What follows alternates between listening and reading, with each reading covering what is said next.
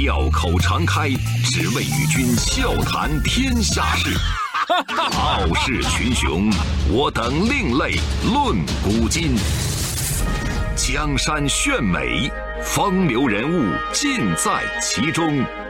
湖河西江，百川流水总向东。中央人民广播电台经济之声，高丽掌门笑傲江湖，重返江湖，独骑笑傲。笑傲江湖，我是高丽。前一段时间听了一个消息啊，说故宫博物院呢，因为工作需要暂停开放十一天。知道这个消息以后，很多网友呢就在网上发表自己的心情。哎呀，好可惜啊，我还没有去，怎么就暂停了呢？本来还想趁着这个假期好好去逛一逛。所以也有网友在换了另外一种方式啊，很邪谑的方式在说：那看不到故宫，我的人生还有什么乐趣？还好，各位还好啊，有人很早就做了准备。河南呢有一位摄影师，他的名字叫苏唐诗，他蹲拍故宫整整六年，拍了三万多张故宫的绝美照片，足够让你看到故宫重新开放。天上乌云密布，地上故宫屹立，他们两个之间就像是天与地的对决，更像是古与今的对峙，震撼奇幻，大气磅礴。我们再来看另外的照片，朱红色的宫墙，撑伞的游客，在大雪纷飞的故宫停步驻足，静寂欢喜，意境悠远。故宫的春花秋月夏日冬雪，故宫富丽堂皇的龙雀凤檐、朱门金殿、绿柳红墙，全部都被他收到镜头里，一眼万年。简约的构图，澄净的画面，和谐的色调，诗意的风景，每一处都散发着深远的意境，特别的极致，极致到让人惊艳，而且还有一种很魅惑的这种惊艳，牢牢的锁住了很多人的目光。我们看这些照片，就这么静静的看着，有一种盛世王朝落寞的苍凉，当然也有处事不惊的淡然。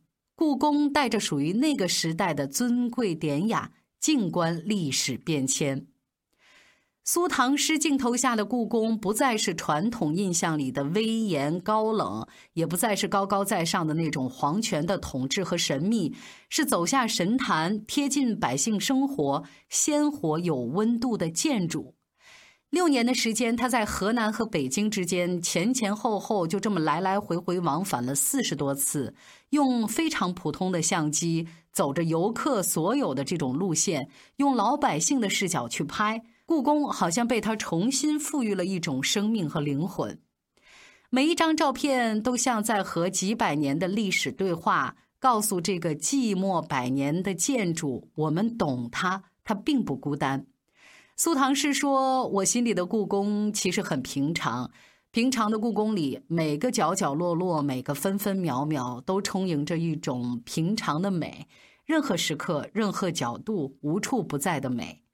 所以，我个人一直有一个观点，就是越平凡越可贵，越接地气越真实。你看，好的照片，它真的是会说话的。”苏唐诗从他三万多张照片里面层层筛选，选出来一百四十八张，做成了一个画册，叫《看见不一样的故宫》。甚至连故宫前院长单霁翔都被他照片里的这种生命力打动，为这位素未谋面的摄影师亲自作序写寄语。单院长执掌故宫七年，苏唐诗拍了故宫六年。单院长刚退休，画册就集结完成。两个不认识的人都把最赤诚的热爱献给了故宫，他们都希望故宫能被更多的人了解、熟知。所以，这种不谋而合的理念让这两个人惺惺相惜，才有了这场隔空对话。我来到过你的城市，走过你来时的路。清华大学建筑学院教授贾俊曾经这么评价。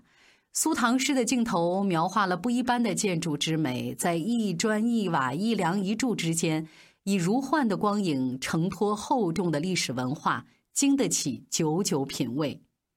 很多人看了这些照片都说不出话啊，觉得太震撼了，太惊艳了。也有人说是视觉盛宴。大家很好奇，苏唐诗到底是何方神圣，能拍出这样的照片？那今天《笑傲江湖》想告诉各位的是，我们故事的主人公一直被我各种渲染的这位天才摄影师，并不是全职摄影师，而是在河南一个小县城工作了将近三十年的基层民警。纷繁江湖，独起笑傲，高丽掌门笑傲江湖，敬请收听。苏唐诗出生在一个书香门第，受家庭的影响，他打小就特别喜欢传统文化，喜欢摄影、画画、书法。长大以后，他做了人民警察，因为工作繁忙，长年累月的辛苦，所以他右耳失聪，然后这个腰椎病一旦发作，就是一个月一个月的都站不起来。后来迫不得已，就从一线岗位退下来了。为了缓解压力，二零零六年，他重拾年少时候的爱好，买了第一台相机。刚开始，他只是练手，他就决定拍家乡的黄河故道、湿地的晨雾。为了一张照片，他可以连续十几天，天没亮就开车从县城赶到黄河故道拍摄，拍到早上七点，然后再开车回去接着上班。为了拍公园的水鸟过冬的这种照片，他在严寒刺骨的冬天连续八天凌晨起床，然后去湖边在那儿等着，一等就是两三个小时，从来不会为了节约时间故意轰赶水鸟打扰它们，始终都是耐心的等待。就是用这种笨法子，他拍了八年。那个时候他是见山拍山，见水拍水。古建筑呢，其实拍的并不是很多。那说起跟古建筑的缘分，其实是在二零一四年那年，他看到了一个活动，就是古建筑摄影大赛。看了这个比赛之后呢，他就想，我抱着试试看的这个心态参与一下吧。然后就投了一组稿子，是在山东单县牌坊街拍的照片。没想到，在几百万的照片里面，他的照片一举拿到了总赛区的三等奖。紧接着，他也被评为十佳年度古建筑摄影师。一看这形势不错，第二年呢，他又接着去参赛了。他直接呢是从四十多个进决赛的摄影师当中脱颖而出，拿到了总冠军。所以命运好像给他指明了一条方向，他注定是为拍古建筑而生，骨子里的传统让他越来越痴迷古建筑，对古建筑的热爱从此也是一发不可收拾。为了拍山陕甘会馆，他连续十次开车到了这个地方，为了达到最好的光影效果，他一直拍到游客都走没了啊，甚至人家管理员都实在是赶他都都没辙了，人家说。您要如果再不走，我们可就放狗了啊！您别怪我不客气。只有这样，他才能离开。那最后也是恋恋不舍的离开了。在五台山显通寺，为了拍出自己满意的照片，他在香炉角兽旁边趴了一个小时，因为太专注了，烧的这个香火掉在他衣服上，他啥都不知道，浑然不知。到现在，他的右胳膊上还留着那个烧伤以后的疤痕。就是在这种忘我的专注里，苏唐诗拍的照片越来越有禅意，越来越有深度。连我们国家建筑摄影权威林明树都说，让我太震惊了。来自最最不专业的地方的这么一位摄影师，却拍出了中国最最专业的古建筑作品。民警和摄影师。这两个职业身份看起来是千差万别，但是仔细想呢，也是相辅相成。两者呢都有一个共同的特点，就是专注和坚韧，不轻易放弃，不轻易妥协。苏唐诗说：“通过学习，我发现中国古建筑主张天人合一的思想观点，关注和自然的互动和和谐，注重内在的气质和秩序。”而公安工作所追求的公平、秩序、和谐，本质上跟它有着非常多的相似之处。拍摄古建筑，就是我作为公安民警一直追寻的那个理念，就是要展现和谐美、秩序美，也是另外一种有效手段。没法在公安一线维护秩序的时候，我愿意用我的镜头带给人们更多的视觉秩序之美。古建筑在很多人眼里代表着枯燥和平淡，苏唐诗却深知这个背后蕴藏着千年的历史文化。他拍遍了全国各地的古建筑，苏唐诗呢突然就意识到，故宫是世界上现存规模最大、保存最为完整的木质结构古建筑之一。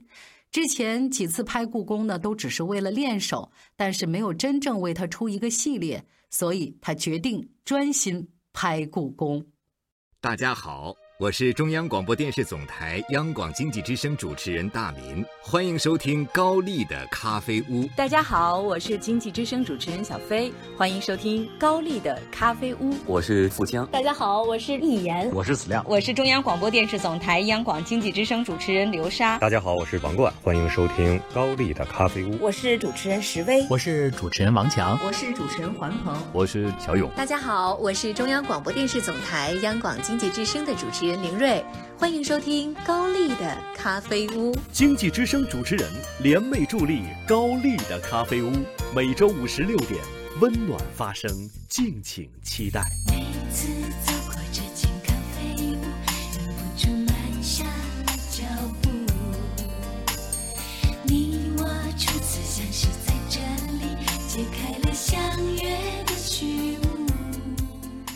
在这个摄影技术迅速发展的时代，每个人都可以拍照。但是苏唐诗每一次按快门都不是随手这么一捏，每一张照片都是精心的构图设计。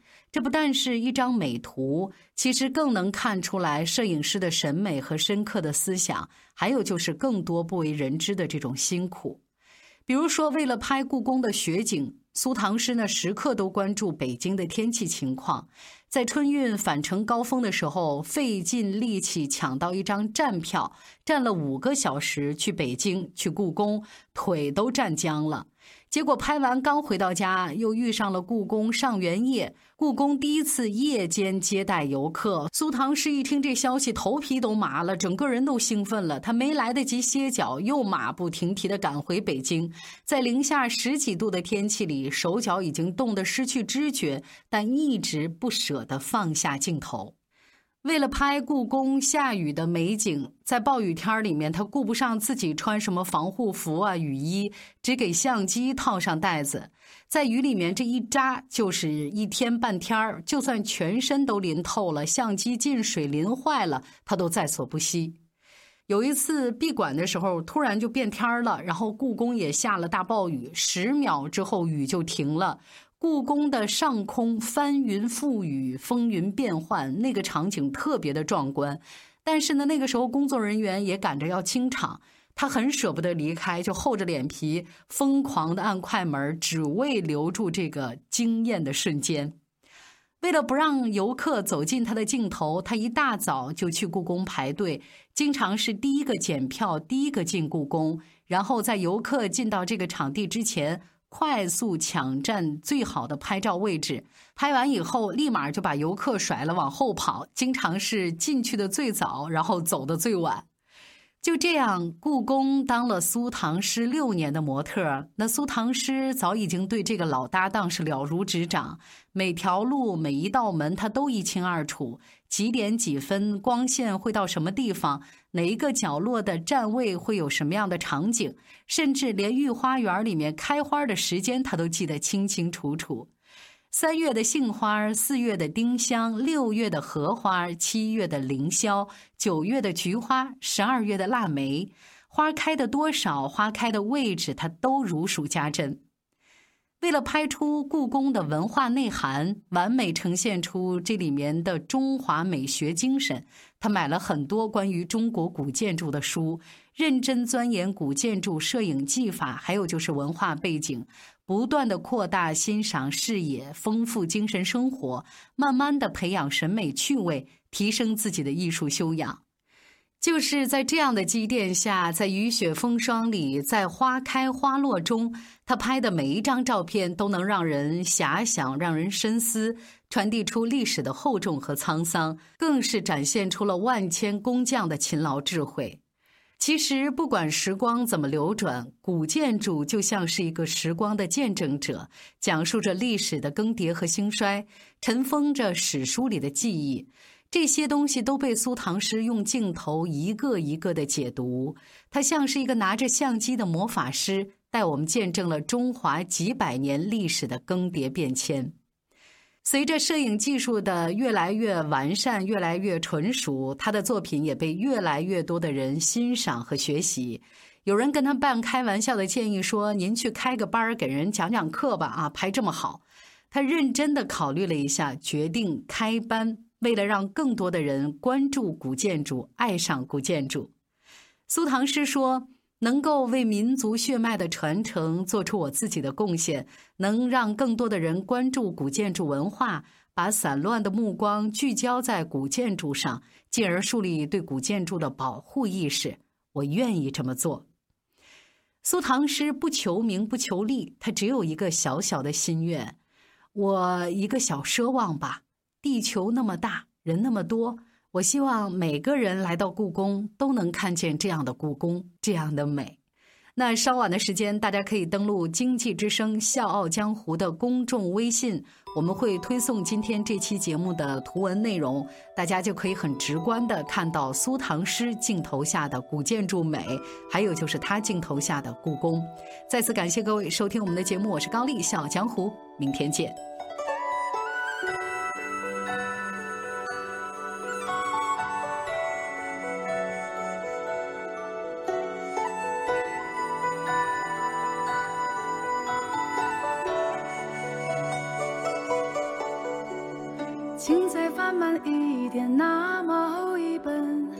时间。我想每手牵手在故事里做一个伴，像诗人般孤单，与岁月彻夜长谈。只有你有心，一览无数江山。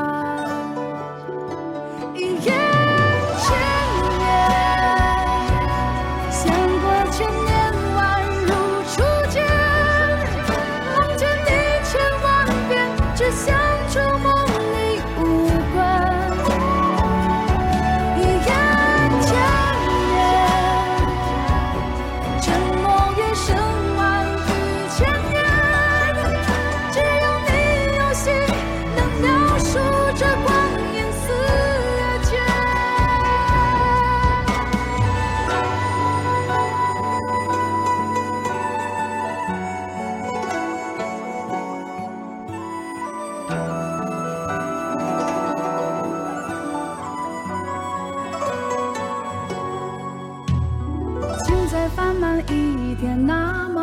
一本时间，我想每束牵手在故事里做一个伴，像诗人般孤单，与岁月彻夜长谈。只有你有心，一览无数江山。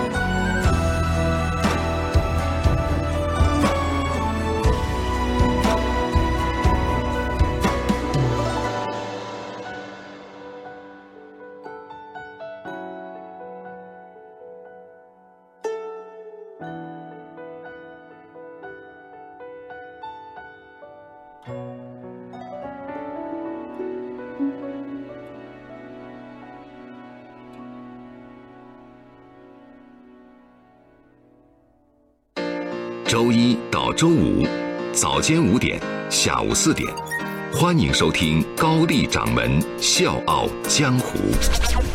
请在公众微信搜索“经济之声笑傲江湖”，记得点赞哦。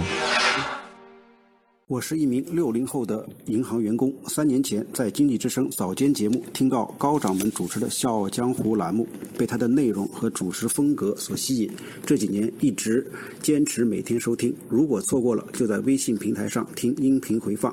给我印象最深的是一期关于敦煌研究院樊静诗的节目，讲述了他们夫妇为了国家事业默默奉献一生的故事。